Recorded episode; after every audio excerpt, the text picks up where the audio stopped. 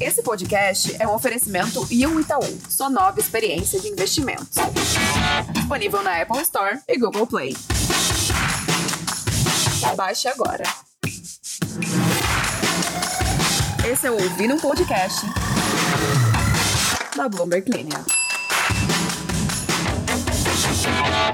Olá, seja bem-vindo ao Ouvindo um Podcast da Bloomberg Linha.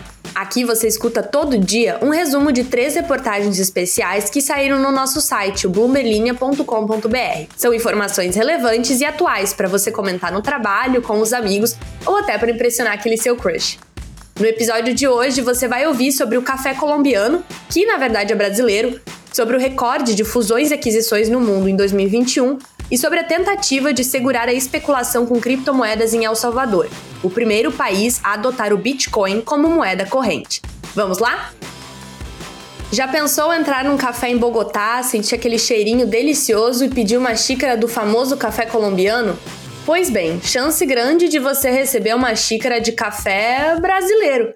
Na verdade, a cada cinco doses servidas na Colômbia, duas são preparadas com grãos produzidos e colhidos nas lavouras do Brasil o nosso editor de agro, Alexandre Inácio, e o nosso repórter especial na Colômbia, Daniel Salazar Castelhanos, contam que o famoso café colombiano está ficando cada vez mais raro e que por isso o país tem trazido grãos de outros lugares. Nesse ano, a produção colombiana de café deve ficar em 14 milhões de sacas. Desse total, mais de 95% devem ser exportadas, principalmente para os Estados Unidos e para a Europa. Aí, como quase não sobra café na Colômbia, metade de tudo que é consumido lá vem do Brasil. O país tem se tornado um importante destino das exportações de café. Estados Unidos, Alemanha, Bélgica, Itália e Japão foram os top 5 dos nossos maiores clientes. Na sequência, aparecem Rússia, a Colômbia, México, Espanha e Turquia. Próxima notícia. O mercado global de fusões e aquisições, ou M&A, acaba de registrar o seu melhor ano, com 4 trilhões de dólares em acordos até agora. Vários recordes já tinham sido superados nos últimos meses e foi apenas uma questão de tempo para que a máxima de 2007 fosse ultrapassada. Segundo Stefan Feldgois, co-diretor de fusões e aquisições globais do Goldman Sachs, os números são extraordinários por conta de grandes capitalizações e reposicionamentos estratégicos por conta da Covid-19. Os volumes têm aumentado em todos os setores e regiões, puxados pelo financiamento barato e pela forte atividade de investidores de private equity.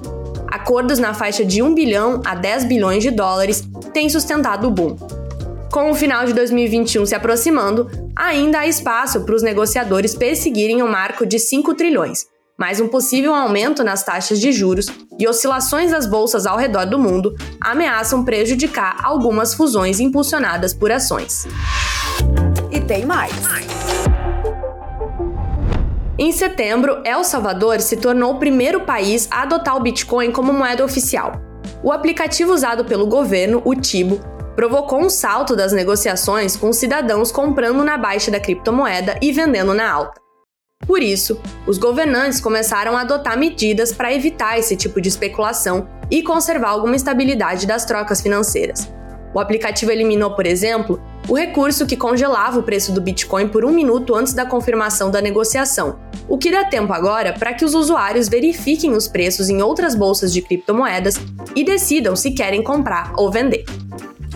O presidente do Banco Central de El Salvador, Douglas Rodrigues, disse que a expectativa é que o Bitcoin deixe para trás a reputação de ativo especulativo e se mostre útil como um sistema de pagamento legítimo apoiado pelo aplicativo Tibo.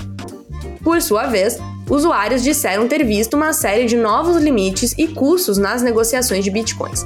É esperar para ver, né? E aí, gostou de saber dessas três reportagens? Corre lá na bloomerlinea.com.br para muito mais. Até a próxima! Essas foram algumas das notícias que estão lá no site da Bloomberg Linha Brasil. Entra lá em bloomberglinea.com.br para conferir mais.